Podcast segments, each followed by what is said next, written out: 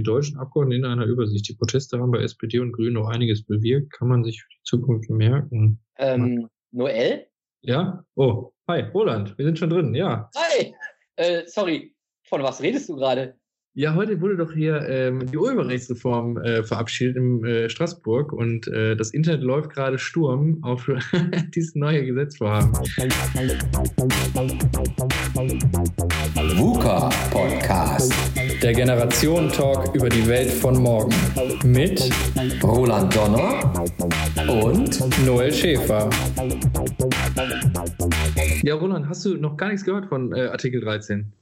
Natürlich, ich habe gestern noch gelesen und das Thema soll ja irgendwie, wie gesagt, ich bin ja jetzt gerade hier zu Hause und äh, jetzt unseren Zuhörern müssen wir ja auch mal sagen, wir haben Premiere, jetzt nicht unsere zehnte, sondern Folge 11, soweit ich das jetzt im Sinn habe, ja. machen wir über Skype zum ersten Mal. Also willkommen äh, in Berlin. Noel ist in Berlin und ich bin äh, in Mülheim beziehungsweise in Dienstlaken von meinem heimischen PC und habe gestern noch geguckt, äh, Paragraph 13, ja, das ist ja die ganze Sache mit dem Urheberrecht.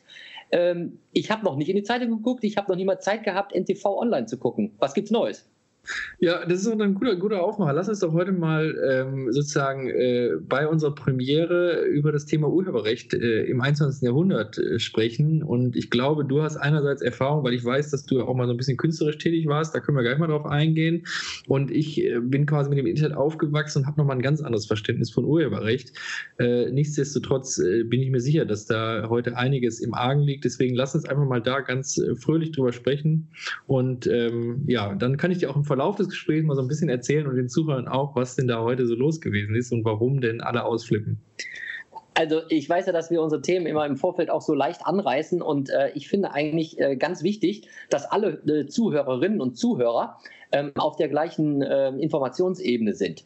Und äh, ich finde, du kannst das immer ziemlich gut auf den Punkt bringen. Ähm, was ist jetzt dieser ganze äh, Trouble mit Urheberrechte und mit Paragraph 13? Worüber reden wir? Reden wir nur über bewegte Bilder? Reden wir über äh, Fotos? Reden wir über Wort? Worüber geht es da? Worum ja, also ja, vielleicht äh, machen wir mal so, so, einen kurzen Ausschweif. Also natürlich, äh, Urheberrecht ist äh, uralt, steckt ja schon im Wort. Ja. Ähm, und da hat man sich eigentlich von der, von der EU-Seite gedacht, lass uns doch mal das Ganze harmonisieren. Die Länder haben eigene Gesetze. Wir machen jetzt auf EU-Ebene einfach mal ein vernünftiges Urheberrecht. Und ähm, da geht es um mehrere Sachen. Es geht einmal darum, die Zeitungsverlage zu schützen, also sprich äh, Wort und Text. Dann hat man sich gedacht, gut, wir haben so viel Videokünstler äh, und, und, Videomaterial, die müssen wir doch auch irgendwie schützen, dass das dann nicht äh, vervielfältigt wird. Da gibt es ja auch heute schon, äh, klar, es ist eine Strafbarkeit, wenn du einen Film illegal ins Internet lädst. Äh, diese ganzen Geschichten sind ja bekannt. Und dann hat man natürlich auch daran gedacht, okay, wir haben eine Menge Fotomaterial im Internet, was häufig auch unrechtmäßig genutzt wird. Sag mal, du machst jetzt hier vom Rathaus in äh, Düsseldorf drauf, machst jetzt ein Foto, stellst das irgendwie online, jemand findet das super, postet das überall woanders, verdient womöglich noch Geld damit und du guckst dumm aus der Wäsche, weil das Ding äh, schwindet so durchs Internet ähm, und du hast keinen Einfluss darauf.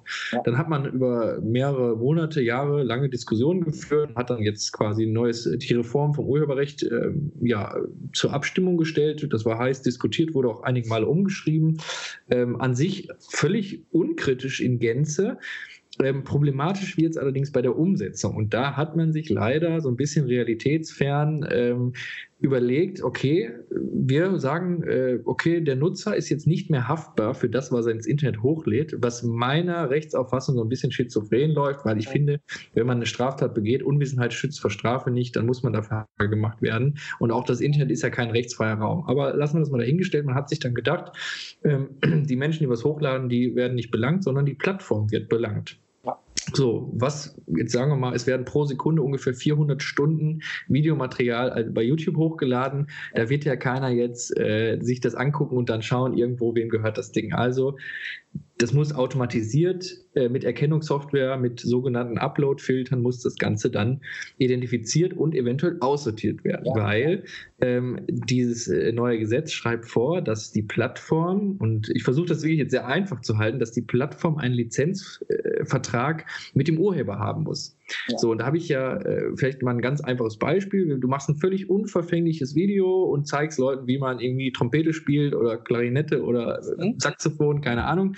Und im Hintergrund steht jetzt irgendwie äh, ein Foto von einem ganz berühmten Saxophonisten. So, dann würde jetzt das machst das Video fertig, ne? Hi Leute, heute mein Video zur, was weiß ich, ne? Kenne mich in Musik ja gar nicht aus. Jedenfalls, das Ding machst du fertig, lädst es hoch, das läuft in den Filter von YouTube rein und erkennt den Roland Donner, nicht als Roland Donner, aber als Mensch, er hat erstmal kein Problem damit, aber er kennt im Hintergrund dann noch irgendwie ein Porträt von dem Saxophonisten. So, jetzt äh, große Frage, was macht YouTube? Geht YouTube erstens das Risiko ein, eventuell belangt zu werden, weil es nicht verhindert hat, ein urheberrechtlich geschütztes Material zu verhindern? Oder schließt YouTube eine Lizenz mit demjenigen, der im Hintergrund steht? Jetzt kannst du dir vorstellen, dass bei 400 Stunden pro Sekunde YouTube nicht mit jedem, der im Hintergrund irgendwo mit irgendwas irgendwie erscheint, eine Lizenz haben kann. So, da ist schon äh, eigentlich äh, liegt der Hase im Pfeffer oder wie auch immer man das sagt. Und das ist eigentlich das große Problem, dass man jetzt, und das ist die Sorge der Menschen, die zu Hunderttausenden ja auf den Straßen waren in den letzten Monaten, dass sozusagen dadurch eher mehr blockiert wird, weil die Plattformen keine Lust haben, haftbar gemacht zu werden. Und äh, da haben wir eigentlich den Salat. Ja, und genau. deswegen nochmal vielleicht abschließend, äh, Leistung zu schützen, dass äh, Journalisten Geld dafür bekommen, wenn irgendwelche Plattformen ihre Artikel auszugsweise veröffentlichen, alles überhaupt gar kein Thema. Aber die Umsetzbarkeit, und das ist, glaube ich, auch Thema und Bestandteil unseres heutigen Podcasts, ja. die Umsetzbarkeit von Urheberrecht im Internet, wo wir nun mal in einer Welt jetzt mittlerweile leben, wo man äh, ja durch das Verbreiten von Informationen und auch nicht unbedingt immer mit einer bösen Absicht und so, ja. äh, das ist einfach fester Bestandteil vom Alltag. Und da sind wir jetzt gerade an dem Punkt. Also äh, du hast uns das ja jetzt äh, wirklich auch sehr detailliert und auch gut und einfach beschrieben. Also äh, ich glaube, das ist der Fluch des Internets und das hat immer zwei Seiten. Und ich bin, wenn ich jetzt äh, ein Plattformbesitzer bin, YouTube oder was auch immer, dann wäre ich genauso sensibilisiert und würde natürlich auch sagen, klar, ich will ja, ich kann auch gar nicht äh, jeden, äh, jedes Foto von was an der Wand hängt oder was auch einfach äh, lizenziert werden muss. Das ist ja, das ist nicht, das ist ja eigentlich nicht möglich.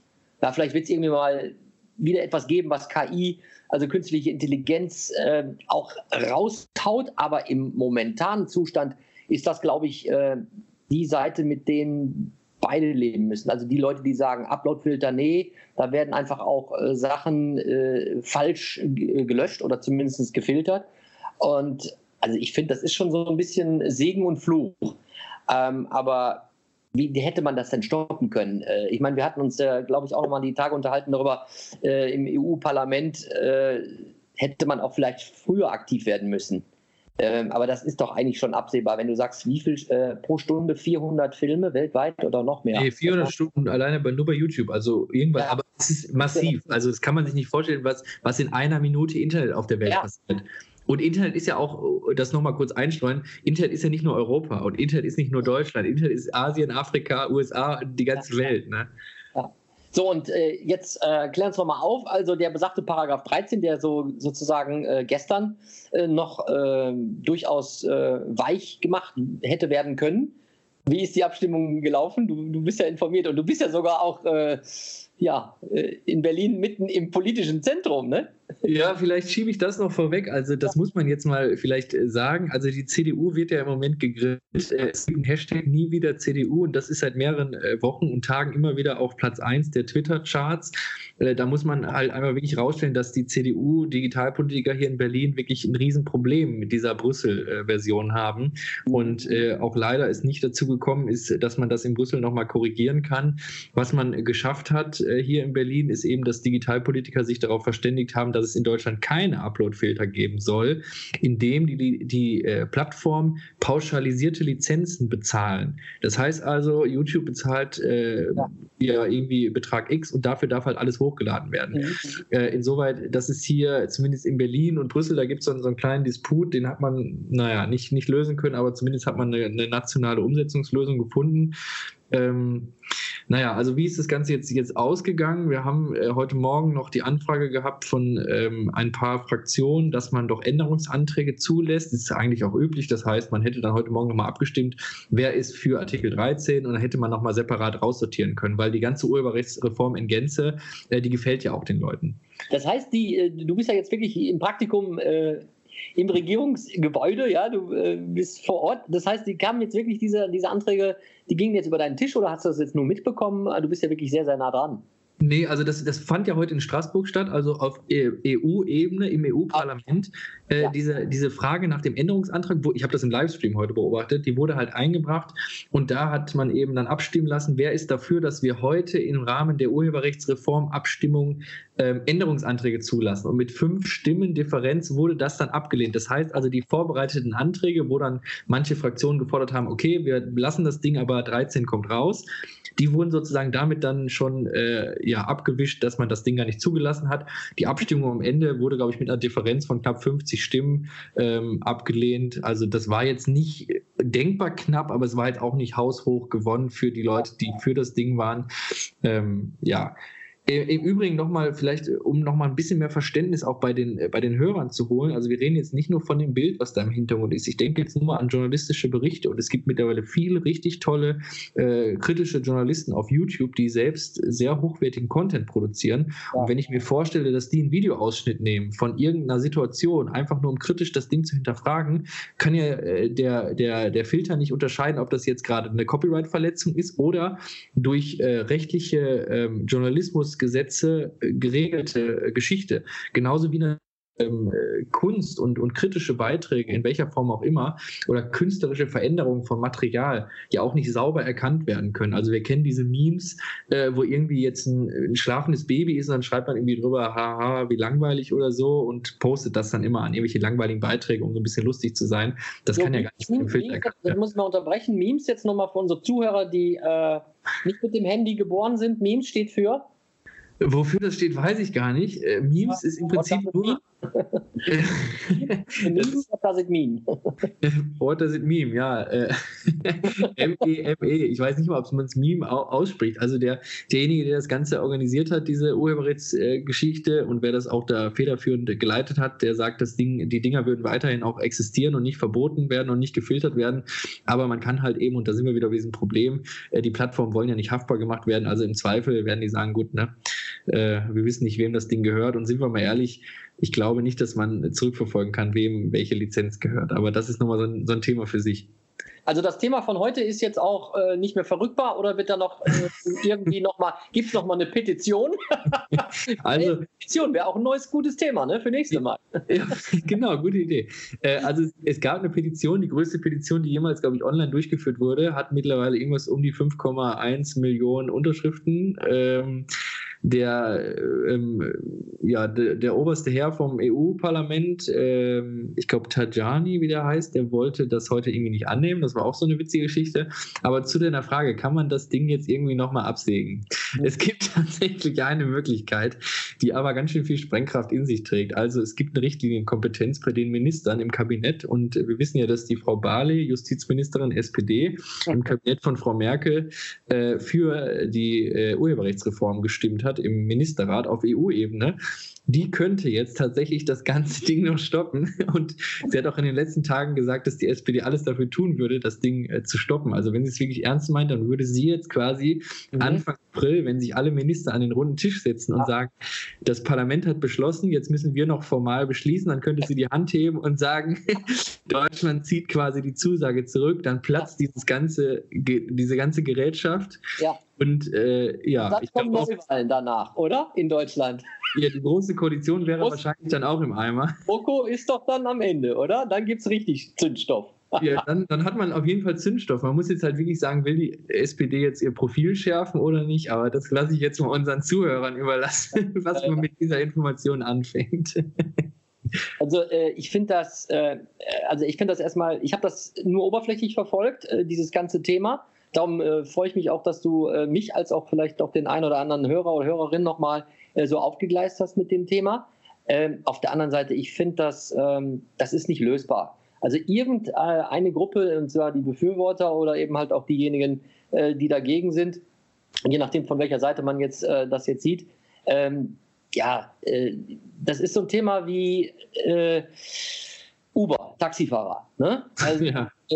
da kann man natürlich auch sagen, der Taxifahrer, ja, ist natürlich sein Job. Das ist ganz gefährlich, was Uber macht. Das ist äh, Stellenabbau und, und, und. Ja, das, das stimmt auch. Aber jetzt sagen wir mal ein bisschen äh, zukunftsorientiert. wir fahren ja auch nicht mehr mit Pferdewagen durch die Stadt, sondern wir sind aufs Auto gestiegen, umgestiegen. Ja? So, und die Pferdefuhrwerker haben sich auch in irgendeiner Form neue Jobs suchen müssen. Und ähm, allen Taxifahrern jetzt äh, vielleicht auf den Schlips getreten, aber vielleicht ist dieses Geschäftsmodell äh, in 20 Jahren auch nicht mehr äh, und wahrscheinlich sogar nicht in 20 Jahren, sondern äh, wahrscheinlich auch kürzer, äh, war es das gewesen. Und es werden Uber und Co. Äh, dahin kommen. Und ich glaube, auch die Leute müssen sich auch was einfallen lassen, die sagen, okay, dieses schöne Urheberrecht, äh, da habe ich auch nochmal so ein schönes gleiches so ein Beispiel nachher, äh, was ich selbst erlebt habe, beziehungsweise jemand anders. Äh, da muss man sich einfach dann auch äh, ja, umstellen, äh, ob man das jetzt gut findet oder nicht. Ja, ich bin da völlig auf deiner Seite und ich glaube, wir erleben ja auch, und das ist halt die VUCA-Welt, dass wir viele Geschäftsmodelle und Dinge haben, die einfach so nicht mehr weitergehen. Da kann man sich festklammern und, und, und äh, festkleben, wie man will. Das, also, wer nicht mit der Zeit geht, geht mit der Zeit so ungefähr. Ja. Ähm, und da glaube ich auch, unterschätzt man auch so ein bisschen, dass die Menschen ja nicht unbedingt die Urheber mit Füßen treten. Äh, die Leute leihen mittlerweile, also ich mache das immer gerne so ein bisschen fest. Wir haben quasi vor, zwei, vor der Jahrtausendwende haben Menschen CDs in den Geschäften gekauft. So, da sind Leute viel ins Kino gegangen und da sind Leute auch hingegangen und haben äh, eben Geld für Print ausgegeben. Dann kam äh, sozusagen die Jahrtausendwende und mit der Jahrtausendwende kam die Digitalisierung und das Internet, sage ich jetzt mal, in die Wohnzimmer der Menschen.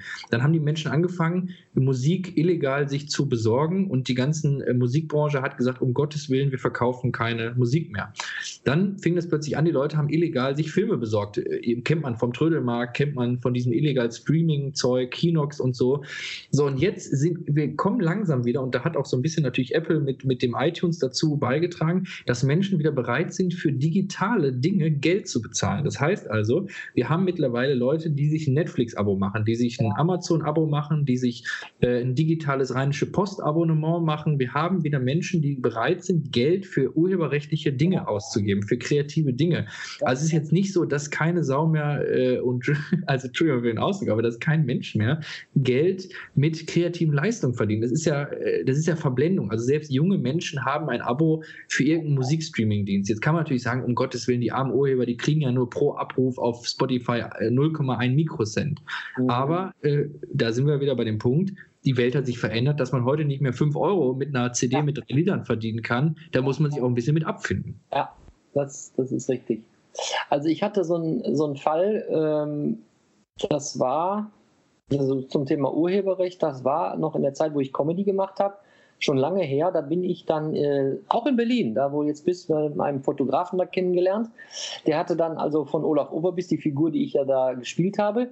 Ähm, da haben wir mal eine Fotosession gemacht an mehreren Locations und äh, ähm, er hatte mir die Bilder zur freien Verfügung gestellt, auch vertraglich, alles sauber, alles safe, konnte ich auch nutzen. Also ich konnte es nutzen, ich hatte sozusagen die Lizenz, ja. Mhm. Ich durfte das ausdrucken, ich durfte das an die Wand hängen, was auch immer. Und jetzt kommen wir genau zu dem Punkt, ähm, ähm, sag mal, äh, eine Followerin von Olaf Oberbiss, also von mir, hat mir eigentlich nur einen Gefallen tun wollen und hat dann, äh, gibt ja diese Apps, dann kannst du ja so eine Zeitschrift hier, der Stern oder Vogue oder was auch immer, und dann hast, machst du dein Titelbild dahinter. Ja? So, und dann hat äh, sie, weil ich das Bild als Profilbild hatte, was leicht bearbeitet war, und unten, glaube ich, stand auch im Wasserzeichen sogar auch noch der Name. Und hat sie das genommen und hat das dann gepostet und hat dann gesagt: So, guck mal, so berühmt bist du jetzt, lieber Olaf Overbiss, äh, dass du jetzt hier schon im Stern, ich glaube, das war Stern, und da genau so ein Titel dabei. So, zwei Wochen später rief die mich an, völlig zerstört und hat gesagt: Hör mal, was machst du denn da eigentlich? Ich sage: Was denn? Ja, äh, ich bin angeschrieben worden, äh, ich habe hier richtig Strafe, ich bin angezeigt worden äh, ich sage, ja, kennst du denn den, den und den? Ich sage, boah, weiß ich ja, weil ich hatte mit dem gar keinen Kontakt mehr. Ähm, war auch ein bisschen so, so, so ein crazy Typ. Äh, und das, das war eben schon ewig her. Ja, und die hat richtig Kohle zahlen müssen. Ja, also der hat sich dann Medienanwalt genommen und äh, weil sie hatte nicht die Lizenz gehabt, dieses Bild zu nutzen. Und die musste wirklich bluten. Ne? Und dann hat sie sie, natürlich war ich jetzt bei ihr dann auch äh, entfollowed. Ne? Das tat mir natürlich sehr leid. Äh, ich hatte jetzt nicht den, den großen Ärger, aber das hat mich jetzt schon berührt. Ähm, weil bis dato habe ich immer viele Geschäfte einfach auch gemacht per Handschlag. Machst du das irgendwie so? Das ist ja wieder dieses, dieses Vertrauen. Und mhm. man merkt schon in dieser, in dieser neuen Welt, äh, das ist knallhart. Ich meine, gut, dass man Geschäfte hat man ja schon vor 100 Jahren gemacht. Ähm, äh, auch knallhart, aber ich will damit nur sagen, äh, das ist schon, das ist natürlich dann schon ganz schön hart. Man wird einfach sensibilisiert, fast gar nichts mehr irgendwie zu posten. Du musst dir jedes Mal fragen, äh, ist das, äh, darf ich das, äh, muss ich den da fragen? Und das ist mir, hier stehen mal Datenschutzgrundverordnung, ja, das ist mir, also mir ist es schon zuwider. Und ich merke auch selber, dass ich in, in, den Social-Plattformen nicht mehr so rege bin äh, oder auch vielleicht auch mehr bewusster und ähm, habe auch keinen Bock mehr dazu. Das ist mir einfach alles zu, zu crazy, zu, zu hart, weil ich auch sehen kann, was daraus passiert. Hm, äh, also es ist natürlich, ich finde es schwierig und vielleicht da nochmal den Bogen zu schlagen. Wie sieht eben, äh, da die Ausgangsfrage, wie sieht denn äh, so, so ähm, das Urheberrecht und Lizenzierung und so, wie sieht das in der digitalen Welt aus im 21. Jahrhundert, auch für die nächsten 10, 20, 30 Jahre gedacht? Da muss man einfach sagen, ich glaube, dass für den Privatgebrauch sollte, ähm, sollte alles weiterhin legal sein. Also ich finde, man sollte bei Facebook Fotos teilen, also also, wenn ich jetzt in der FAZ einen tollen Artikel finde und habe bei Facebook 500 Freunde, dann will ich das in meine Timeline posten dürfen, ja. wo ich sage, ey Leute, toller mhm. Artikel zum Thema Umweltschutz. Da will ich nicht, dass ich da irgendeine Lizenzgebühr für bezahlen muss. Ich halte das für völlig utopisch. Was man meiner Meinung nach viel, viel intensiver fördern müsste, das ist eigentlich, wenn Menschen kommerziell Inhalte verwerten, die einem nicht gehören. Das heißt also, wenn YouTube plötzlich Geld damit verdient, dass jemand fremde Inhalte hochlädt, dass wenn diese Tante, die da für dich was gemacht hat, wenn die damit hätte Geld verdient, dann wäre die Ab Abmahnung völlig gerechtfertigt gewesen. Aber wenn sie das für privat, für Hobby, für Gag, für Spaß macht, dann darf es im Internet kein, keine Strafe geben.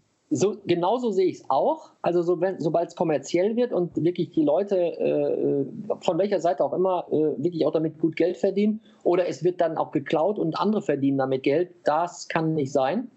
Ähm, ich überlege jetzt nur gerade, ist das alles so wirklich auch, wo ist die Grenze und äh, wer will das verfolgen? Also ja, wahrscheinlich viele Anwälte, die dann genau dieses äh, recherchieren und genauso sagen, okay, äh, der hat so und so viel, äh, ich kenne mich nicht damit aus, aber wie will er denn sagen, hat er damit äh, 500 Euro verdient oder hat er damit 50.000 Euro verdient?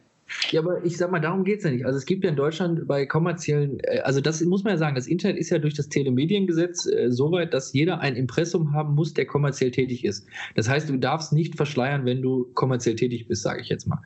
Also das würde man ja schon schnell rausfinden, ob jemand mit seinen Videos Geld verdient oder nicht, weil man sieht zum Beispiel, dass vorher eine Werbeanzeige kommt oder man sieht irgendwo, dass der mit Sponsorings arbeitet, wie auch immer. Äh, man müsste im Prinzip, und das ist so ein bisschen auch meine Idee, wie man das langfristig gut lösen könnte, man müsste auf jeder Plattform eine Möglichkeit Möglichkeit haben, dass wenn ich jetzt, äh, ich sage mal, äh, ich komme jetzt auf, ich habe ein Bild gemalt und sehe plötzlich, dass irgendjemand das draußen verwendet äh, im Internet, dann müsste ich irgendwo einen Knopf haben und drücke quasi äh, melden, warum, ich bin der Urheber, so, und dann wird das Ding irgendwie geprüft innerhalb von 24 Stunden, dann muss man irgendwie sich noch als Urheber identifizieren, wie auch immer man das ausgestaltet, aber so kriegt das Ding irgendwie Gestalt, dass man auf urheberrechtlich geschütztes Material reagieren kann. Ähm, aber dass man sozusagen alle Nutzer aus der Haftung nimmt und die Plattform dafür haftbar macht, das ist der falsche Weg, denke ich. Ja. Und äh, was natürlich auch einfacher werden muss, und da gibt es ja schon viele Ansätze, äh, wie man Lizenzen abschließen kann. Und ich sage mal, letztendlich sind die Urheber auch ein bisschen selber schuld, wenn sie es sehr kompliziert machen, wie man ihre Werke lizenziert. Also die Musiker sind ja zum Beispiel bei der GEMA. Das heißt, wenn du jetzt irgendwie draußen ein Konzert machst oder im Internet, wie auch immer, dann kannst du ja die Lieder über die GEMA lizenzieren für x Euro und darfst das Lied aufführen in befristeten Rahmen oder befristete Aufrufzahl. Ähm, klar, das funktioniert, aber da muss man einfach auch schauen, dass die Leute, die eben ihre Dinger nicht lizenzieren wollen, dass das akzeptiert wird und dass man das halt auch eben durch entsprechendes Melden oder wie auch immer, dass man das schnell wieder aus dem Internet rausbekommt. Und ich glaube, das lässt sich doch viel einfacher umsetzen, als alle Leute erstmal unter Generalverdacht zu stellen, alle Dateien und alles vorher zu scannen und eigentlich die rechtliche Entscheidung, und das ist es ja eigentlich, in die Hände der Plattform zu legen, die dann auf gut Düngen entscheiden, ob sie das Ding jetzt auf ihre Plattform lassen oder nicht. Und äh, wie viele Dinge im Alltag urheberrechtlich geschützt sind, brauche ich dir nicht sagen. Da kann ja im Prinzip jedes Logo, jedes Icon, also alles, was irgendwie irgendwo hängt, auch wenn es nur Beiwerk ist, kann ja eigentlich zu einer Abmahnung führen. Also ich, äh, ich kann nur sagen, äh, Noel Schäfer in die EVP. ja, müssen wir mal ein bisschen aufräumen vielleicht. Ne? Also ja, zumindest genau. was digitale Themen angeht, täte da, glaube ich, frischer Wind mal ganz gut. Ganz genau. Dann lässt du den Weber jetzt noch mal ran, ja, demnächst. Herr Weber aus, aus der CSU sogar, ja. Und alle waren sich einig, ja. Das ist ja auch wieder so ein schönes Thema. Äh, habe ich gelesen. Alle waren sich einig äh, in Deutschland, dass der Weber äh, da ins Rennen geschickt werden soll. Europa, die Europawahl ist auch ein Thema, fällt mir gerade ein. Ja, sollten auf jeden Fall alle wählen hier. Wenn er rauskommt, dann, äh, dann bist du äh, noch ein paar Jahre älter, hast noch ein bisschen Erfahrung und dann räumst du mal äh, dort im EU-Parlament auf. Ich finde das ein guter Abschluss. ich arbeite dran. Also es hat mich mal wieder super gefreut und schön, dass das hier unser erster äh, Stream geklappt hat übers Internet und ich wünsche den Zuhörern noch eine äh, tolle Woche. Genau, und äh, ich bitte noch eins zu entschuldigen, falls äh, bei euch irgendwelches Rauschen angekommen ist oder ihr habt das nicht verstanden oder irgendwelche äh, akustischen Wellen haben geruckelt. Äh, ja, das war unsere Aufführung live über Skype und äh, bleibt uns treu. Ja, Dankeschön und äh, wir freuen uns auf die nächsten Folgen. Bis bald. Tschüssi. VUCA Podcast. Jeden zweiten Montag. Auf iTunes und auf Soundcloud. Und wenn ihr nicht so lange warten wollt, dann findet ihr weitere Informationen und Neuigkeiten auf vuka-podcast.de.